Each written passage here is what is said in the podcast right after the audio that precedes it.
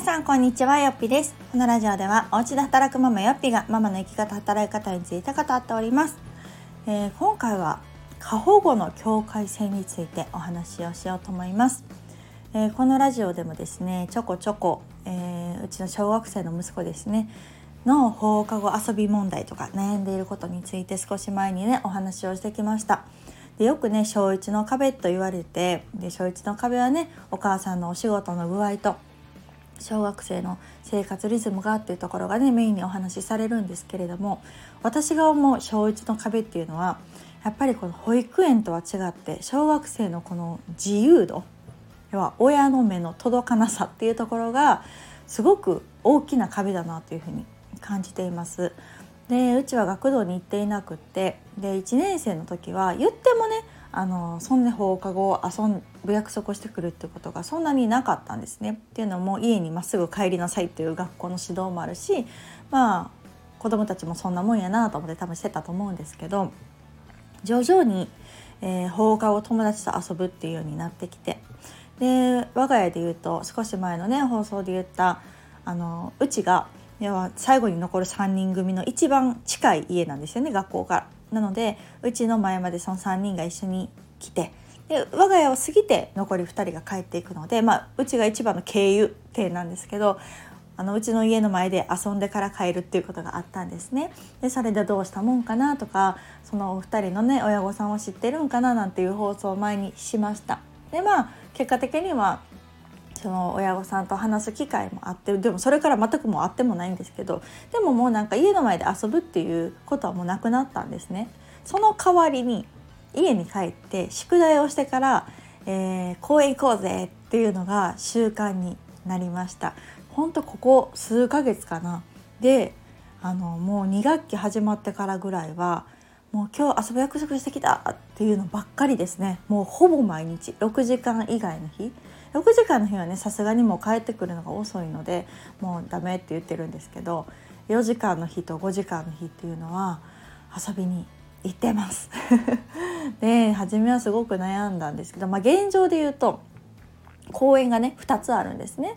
で、えっと、1つは学校の近くなんですけどうちからは遠いんですね。なので我が家の近所エリアの子たちからしたら歩いたらどれぐらいかな？20分ぐらいはかかるかな。でもまあ自転車で行くとか言うんですけど危ないからねそのダメって言ってて近くの公園だったらいいよっていうところで結構今は近くの公園で遊ぶ習慣がついてます。ただ近いといえどもその交通量がねあったりするので今はその行き帰りはもう私が置くようにしてるんですね。誰も親はついてこないですけど 私がね一応送るようにしてて。でまああの公園にいてねと。もう他勝手に自転車でどっか行ったらあかんでって言って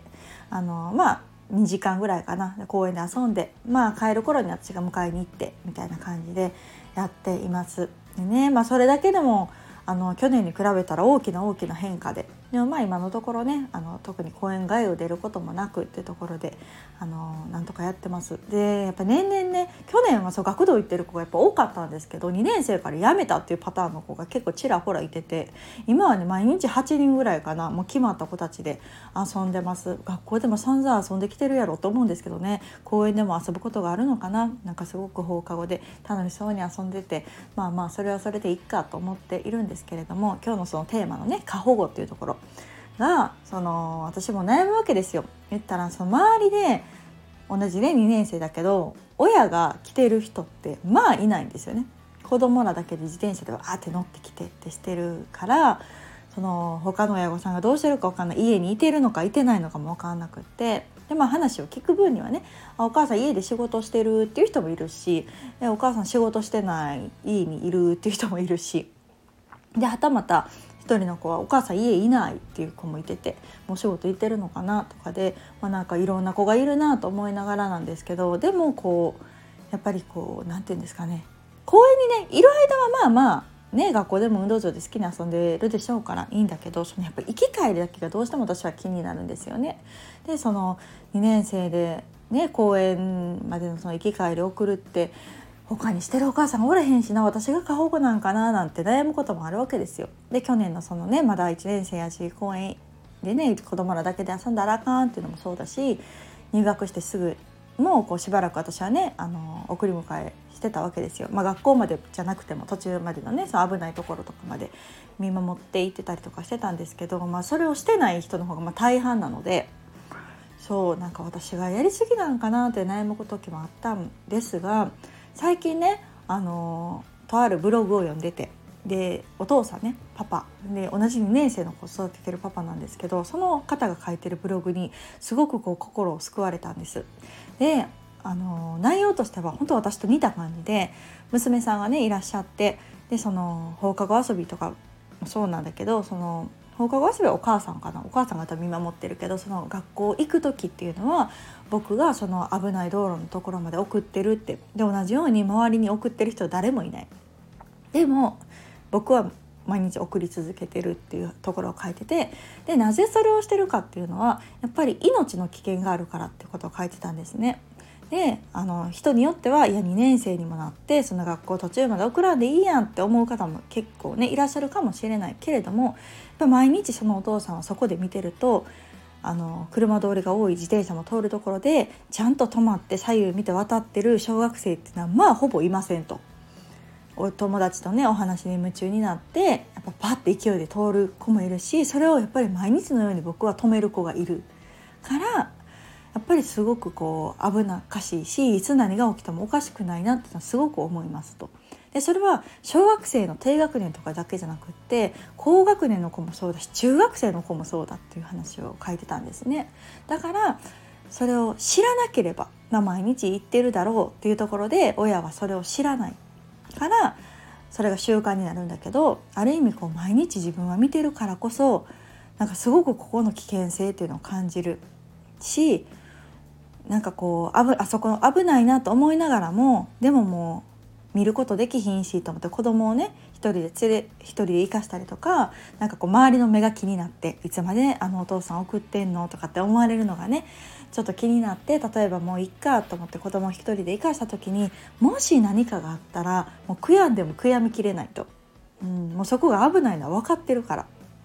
だから僕は周りがどう思ってるか分からないけれども今も子供2年生でねあの女の子でいるので僕はしばらくは送りますっていうふうに書いてた時にもう私はその文章を読んで拍手喝采というかいやほんまそれというか私のこだわりもそこやなと思いました。なんか過保護っていうとすごくこううん必要以上に世話をしてあげる。親が先回りをしてっていうイメージがあったんだけどなんかその何？ご飯食べた後に全部食器片付けてあげるとかね。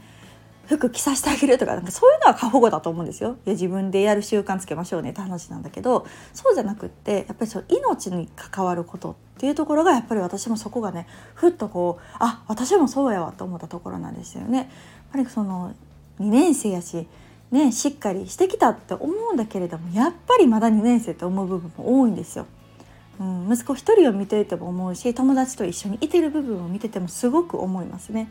なんか一人だったら気をつけててもほんと集団になったらね急にこう周りが見えなくなるというかこう自転車で後ろからねチリンチリンって鳴らされてたりとか車がねこう来ててもなんかほんまに気づいてんのとかその曲がり角もノンストップでねノールックで曲がっていくんですよね。っていうそのちっちゃい子たち、まあ、うちの子だけじゃなくて他の子たちもね見てるとやっぱ他の子でも「車来てるよ!」とか私も言っちゃうしそうそれでハッて初めて気づくみたいなことも結構やっぱあるんですよね。だからまだまだやっぱり私もしばらくはこの公園まででもね送り迎えしようかなと思います本当だったら公園にいてねね不審者いないかなとかっていうのも 見たいところだけどねそこまでも私も要しないというか仕事もあるからせめてその行き帰りだけにはなるんだけれどもでもやっぱりその周りのお母さんたちが誰一人してなかったとしてもその子たちの命も含めちょっと私も見ていきたいなと思うしその、ね、もしかしたらやりたいけど事情があってできないという方もいらっしゃるかもしれないから、まあ、今ねできる立場にある私なので、まあ、自分の子を見るついでにというのもなんですけどお友達もね一応こう生き返り無事にできるようにっていうところは見守っていきたいなと、うん、思ってます。でまあこの話をねちょっとこうふと夫にした時になんか私過保護すぎるんかなみたいな。周りのお母さんで誰も来てないんけどみたいなこと言った時にいやでも過保護に過ぎるっていうことはないと思うよみたいな。でまあそもそも私の行動がその過保護かどうかっていったらちょっと別に置いといてそうやってやっぱり子供が気になるから見に行く連れていくっていうのはやっぱりその過ぎるっていうことはない。特にその命に関わることだったりするとやりすぎるっていうことはないからあの十分すぎるぐらいやっていいと思うしやっぱり同じようにそれができる人たちばっかりじゃない？もしかしたら不安を抱えながら仕事をしている人とか、まあ、お家にいたとしても何か他にねやらないといけないことがある人とかもいらっしゃるかもしれないから、うん、その他のご家庭はそのご家庭の考え方があって。で私は私の考えがあって。で自分はそうしたいと思ってるのであればそれをやったらいいと思うし他のご家庭からどう思われるかとかなんかそういうことじゃなくってやっぱりね心配なのは心配ですから。なんかそれでできるんだったらやっぱりやったらいいんじゃないみたいなことをという言葉があってまあいっかみたいな。夫がそう思ってくれてるんだったらいっかと思って今は結構そう放課後遊びっていうのをねいつまでもこう子供に遊びに行ったらあかんっていうのもねだからまあ遊びに行くっていうところを尊重しながらそういうちょっと気になる部分の送迎だけやるってところで今は落ち着いております。そう結構ねやっぱその保育園児から1年生っていうのも大きなね切り替わりなんだけど意外とね1年生から2年生っていうのも私の中ではその放課後っていう点においてはすごく大きな変化があったなと思いま思いました。その学童をね辞める子が増えるっていうのもそうだしおそらく3年生になったらもっと増えると思います。3年生からはもうねお母さんがたとえ家にいなかったとしても鍵を持って家に帰らせるとかね。もう友達がどんどん学童辞めていくから自分も辞めたいという子も増えるのかなと思うので多分そこもね親としてはもしかしたら不本意かもしれない。学童行っといてほしいって多分ね親は思うと思うけどでもね嫌がってるのに行かせるのもだしお友達もどんどん辞めてるんだったらもうしゃあないかと思って多分辞めるっていう仕方なくねあの心配だけど鍵を持たせてってする親御さんもいらっしゃると思うからねえなんか昔はもっともっと地域で見守ってくれててんなって私らがね子供の時は思うけどなかなかねなんかもう今はそんな感じでもないっていうか、まあ、自分の子は自分で守りましょうねみたいな感じ。だから